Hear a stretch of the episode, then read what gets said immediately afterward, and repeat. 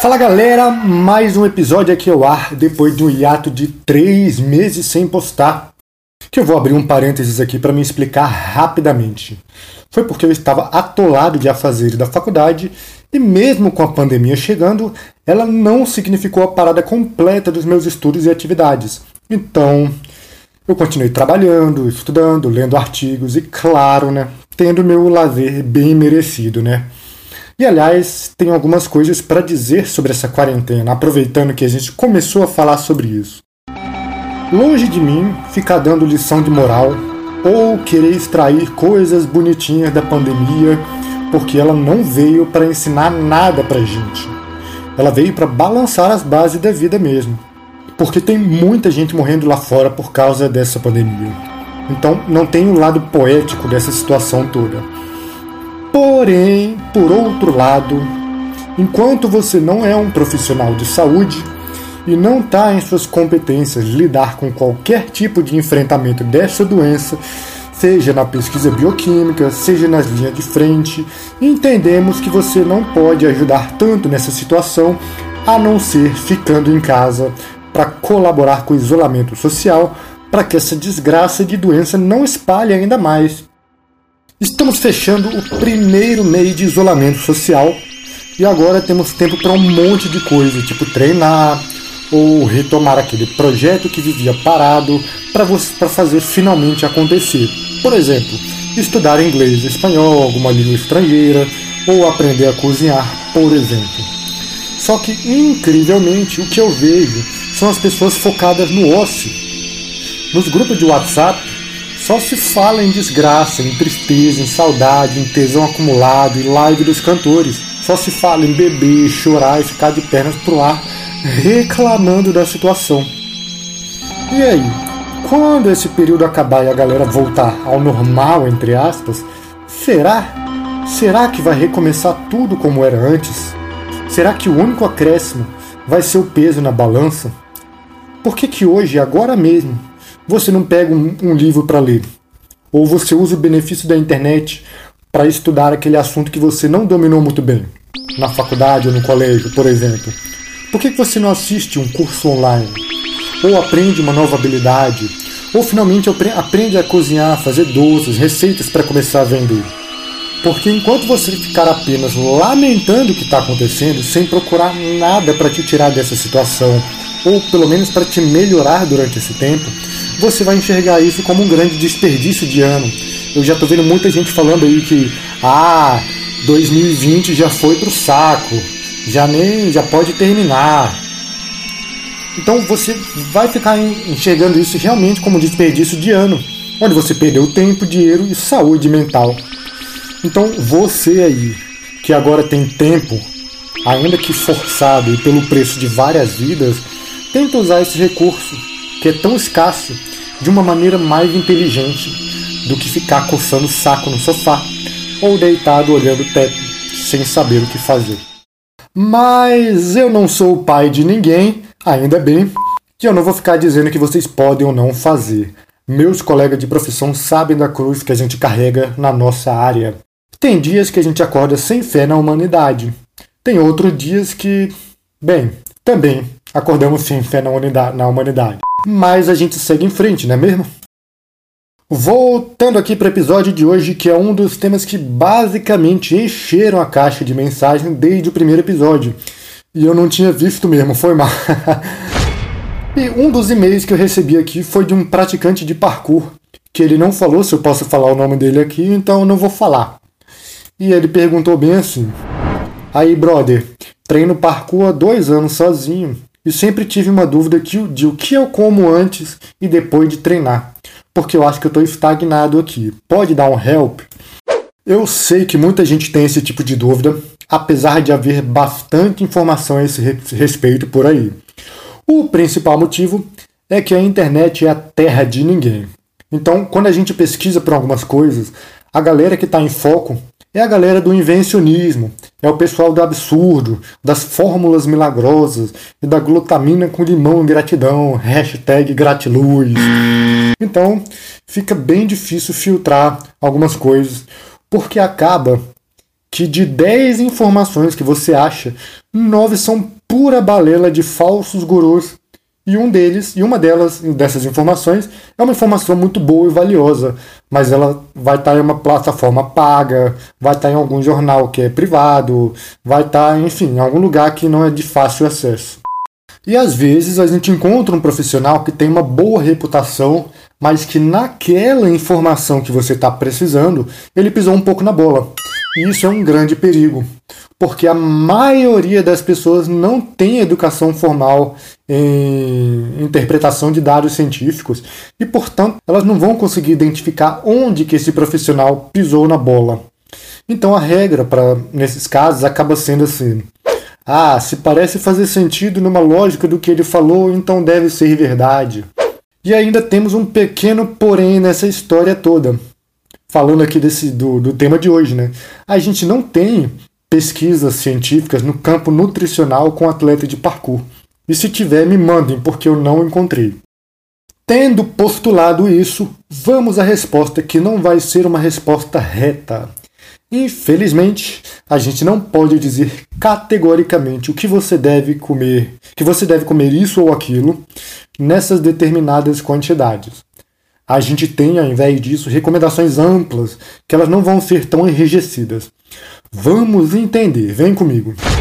No mundo da saúde, e a gente está falando aqui nesse episódio de um casamento entre educação física e nutrição, não é tudo faz bem ou tudo faz mal. É uma coletânea de absolutamente tudo que a gente, de tudo que vai envolver esses dois mundos. Obviamente a gente vai ter pesos e medidas né, para cada coisa. Só que o fato é que sabemos que muitas coisas consideradas não tão boas têm um preço. Isso já é ponto, ponto pacífico. Só que o problema é que coisas muito saudáveis também têm um preço. Então é aquela história. Entre o 8 e o 80, temos 72 possibilidades. E ainda mais importante do que o que você come e quando come é como você se comporta com relação ao que você come. Porque o contexto de cada indivíduo é o que deve ser levado em conta na hora da gente definir. Para esse sujeito, vamos tentar comer tanto disso nessa hora. Então, uma das primeiras coisas que a gente tem que entender aqui é que não existe uma fórmula, não tem um modelo que a gente segue. Cada um é um modelo. E, e, e a gente vai com o que é possível para aquele momento, para aqueles indivíduos.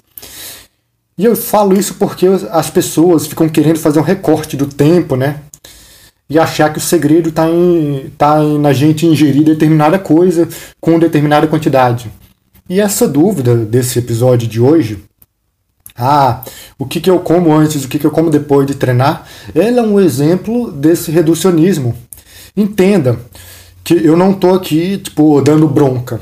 Eu estou apenas apontando como que essa ideia é ultrapassada. E tipo, tá tudo bem ter, ter pensado dessa forma. Como eu falei antes, um mar confuso de informações nos deixa com milhares de dúvidas que já foram sanadas, mas o caminho até a resposta ficou meio nebuloso, cheio de obstáculos que nem todo mundo sabe como ultrapassar. Então, para entender como essa questão é tão simplista e equivocada, a principal ideia por trás dessa dúvida muitas vezes está na crença de que um tipo específico de comida, ou de bebida, ou de suplemento vai fazer a diferença em determinado momento. E isso já tem sido enterrado a sete palmos. Porque é como se a pessoa passasse o dia inteiro comendo bosta e antes do treino ela precisa comer alguma coisa que vai transformá-la no Capitão América. Errou! E depois do treino precisa comer alguma coisa muito específica porque está acontecendo algum fenômeno muito especial com o corpo dela. E não é bem assim. A galera fica acreditando que, pô, sei lá, a gente evoluiu tanto que a gente tem que deixar de comer certo tipo de alimentos e preferir outros nessa determinada hora, porque senão nosso corpo vai murchar, a gente não vai colher os benefícios do treino, né? Então vamos lá. Uma das coisas que a gente presta atenção como na, nas, nas condutas profissionais, aqui falando do lado da nutrição, é a demanda energética. Então a gente tem que pensar o seguinte, qual que é a demanda aproximada daquela atividade que eu vou fazer? Porque o plano principal do ponto de vista nutricional, é você pegar, é, você entregar a pessoa preparada para realizar aquela atividade de uma forma ótima. Então, assim, uma, de, de um jeito bem simplista, para não entrar com muito jargão aqui de, de ciências, a gente utiliza glicogênio principalmente para executar exercícios físicos. E o estoque de glicogênio, principalmente o glicogênio muscular, ele vai sustentar aí aproximadamente de 60 a 90 minutos de exercício físico. Então, com esse dado, a gente sabe que a pessoa tem que estar tá abastecida para esse treino. E se o treino não durar mais do que esse período aí de 60 a 90 minutos, a gente nem precisa ter muito rigor com as refeições nas horas próximas a essa atividade. E quando eu falo horas próximas, é nesse período aí de uma hora, duas horas antes do exercício. E aí vamos entender essa lógica. Caso a atividade ela seja maior do que esse período, a demanda vai ser maior, obviamente. E aí, nesse caso, provavelmente vai valer uma atenção com alguma estratégia durante o exercício físico com carboidrato. E o período pré-treino vai ganhar um certo destaque também. Só que esse pré-treino que a galera tanto enlouquece, que entre aspas seria para gerar energia para o treino, não é esse pré-treino não é meia hora antes, nem uma hora, nem mesmo duas horas. É de duas horas para mais. Então, provavelmente essa crença de que a gente tem que comer alguma coisa meia hora, 40 minutos antes, assim, para para para poder ter energia para o treino, surgiu de uma informação que foi muito equivocadamente interpretada e espalhada por aí como um telefone sem fio.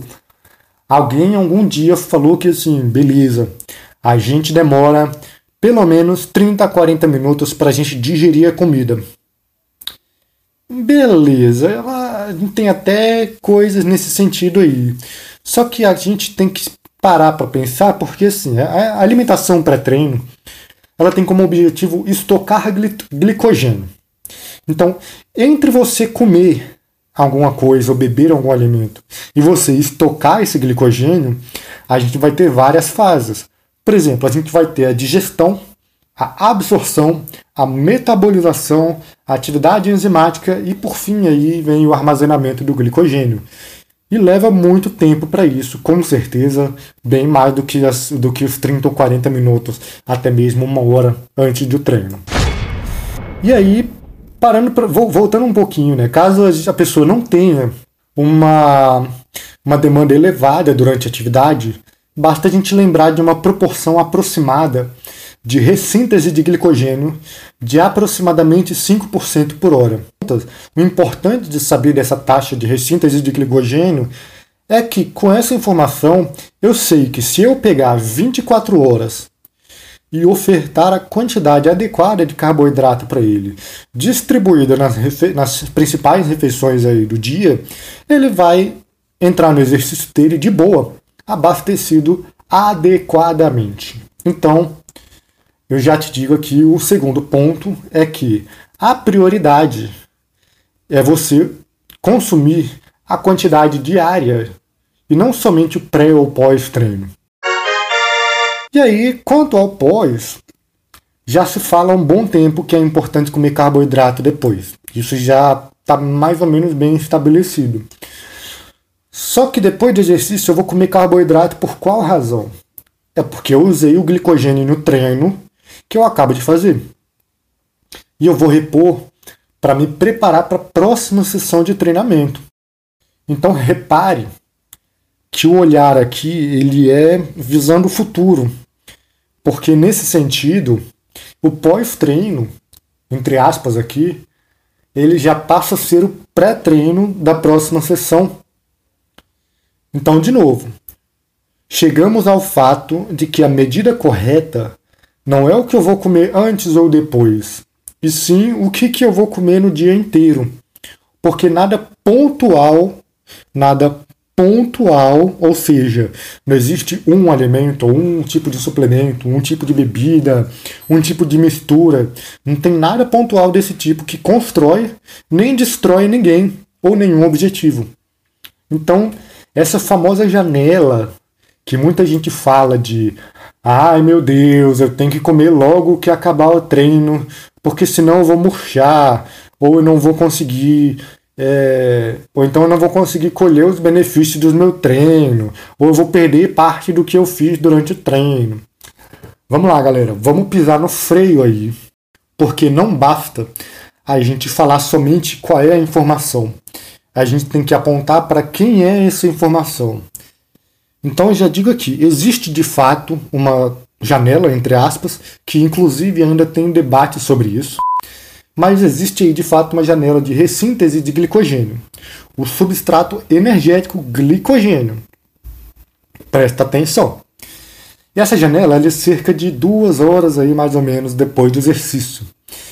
E vários estudos aí apontam que se a gente retardar demais é, a alimentação, ou seja, a oferta de glicogênio depois do exercício, a gente pode, ou seja, pode, não é obrigatório, tá? A gente pode não atingir a ressíntese adequada para o próximo treino. Só que aí a gente tem que fazer uma pausa para fazer uma observação muito importante. Lembra que eu falei que é importante não somente falar qual a informação, mas também falar para quem ela serve? Pois é, para quem serve essa informação que eu acabei de falar? Essa informação é para a galera que normalmente tem duas sessões de treino de alta demanda energética no dia, com intervalos menores do que aproximadamente 8 horas entre elas. Ou seja, é a galera que está no alto nível, é o time de ginástica olímpica, é o time de vôlei, é aquele atleta de MMA que tem uma competição em vista e por aí vai. Demais não tem necessidade de repor rapidamente o glicogênio dessa forma, porque você não vai murchar, você não vai morrer, você não vai deixar de colher os benefícios do seu treino. E eu sei que muita gente pensa é, em relação ao, aos ganhos musculares, né? Em, em coisa de treinamento de força. Ah, meu músculo vai murchar. Eu já te digo de cara aqui, o estímulo dado na, na sua sessão de treinamento de síntese proteica, ela permanece por até 24 horas depois do exercício. Então não é somente, de novo, não é somente a refeição pós-treino que vai te salvar. São todas as refeições ao longo do dia. Não adianta você comer mal durante o dia inteiro, você treinar e achar que a refeição que você fizer logo depois do treino é a que vai ser a salvação do seu planeta. O que nos leva ao último ponto aqui dessa nossa conversa de hoje. A base do exercício físico é o desempenho. E as bases do desempenho, de forma mais robusta, é o carboidrato. Então não tem por que, não tem por que a gente se preocupar de forma excessiva com a proteína. Presta atenção porque eu disse de forma excessiva. A gente ainda precisa prestar atenção com a ingestão proteica. Só que a maioria esmagadora da contribuição energética para o exercício físico é dos carboidratos. Então, galera, para simplificar, primeiro ponto Distribua a quantidade de proteína diária entre as refeições e pronto, você matou a questão. Seus músculos estarão muito bem suportados. Obrigado. Segundo ponto. Se você não treina mais do que 90 minutos em alta demanda energética, não precisa pirar com esse negócio de pré ou pós-treino. O mesmo raciocínio vale se você não treina duas vezes no mesmo dia nessa característica de alta demanda energética. Terceiro ponto, a gente sabe também que num treino de parkour a gente fica às vezes duas, três horas, mas venhamos e convenhamos, não são duas horas sem parar se movimentando, porque os treinos de parkour não são, não são tipo maratona. E na imensa maioria dos treinos a gente nem exige demais das nossas reservas de glicogênio, assumindo que você se alimente corretamente. E um quarto ponto não existe um superalimento que muda tudo ao ser consumido por si só. O que vai fazer a diferença para o seu desempenho e pela sua saúde é o seu comportamento alimentar durante as 24 horas do seu dia. E mais, a qualidade do seu sono, a qualidade do seu descanso e a qualidade do seu treino, né? Inclusive, esse já é um ponto para o próximo episódio sobre descanso de treino. Então, a mensagem que tem que ficar é a seguinte: coma bem durante o dia inteiro, sem paranoias, durma bem, sem interrupções à noite, evite ficar até tarde no computador ou no celular. Se hidrate adequadamente e treine dentro das suas capacidades, treine direito. Se você quer descobrir o quanto de, quanto de cada nutriente você precisa, eu recomendo que você procure um nutricionista, porque eu não conheço histórico de ninguém, eu não fiz avaliação física de ninguém, eu não sei nada sobre o contexto de vida de vocês. E principalmente, eu não sou nutricionista ainda. Eu só formo no ano que vem, se o coronavírus deixar. Eu poderia dar algumas dicas ou recomendações sobre alimentação ou treino, mas o problema disso é que isso é um perigo muito grande, porque, como eu falei antes, eu não sei nada sobre o contexto de quem ouve, nem mesmo tenho controle sobre o que qualquer um que ouvir esse podcast vai fazer com essa informação.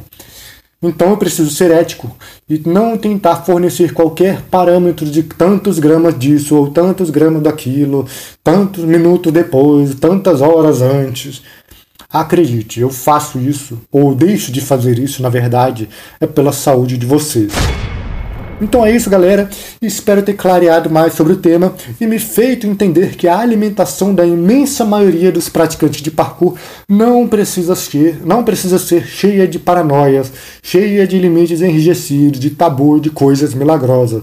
Basta fazer o básico bem feito, dentro do que é possível para cada organismo e para isso, o mais recomendado é que cada um procure um nutricionista, como eu falei antes, porque para isso ele é o profissional que vai avaliar a sua vida, o seu contexto e te apontar um caminho para ir em frente. Depois de cumprir com o básico, aí beleza, a conversa pode mudar um pouco de tom, mas até lá Vamos botar, vamos botar a mão na consciência e entender de vez que não é inteligente tomar atalhos quando se trata de saúde, beleza? Então eu vou ficando por aqui. Se você curtiu esse episódio, me ajude curtindo e comentando no nosso post do Instagram. E como eu disse anteriormente, quer dizer, eu acho que eu falei no primeiro episódio, né? Mas se você tem alguma sugestão de tema, envia no, no direct message no Instagram. Eu vou repetir aqui novamente, é o arroba Wyans, W-H-Y-I-E-N-C-E, ou no e-mail wyanspodcast.gmail.com. É isso, muito obrigado por me ouvirem e até a próxima.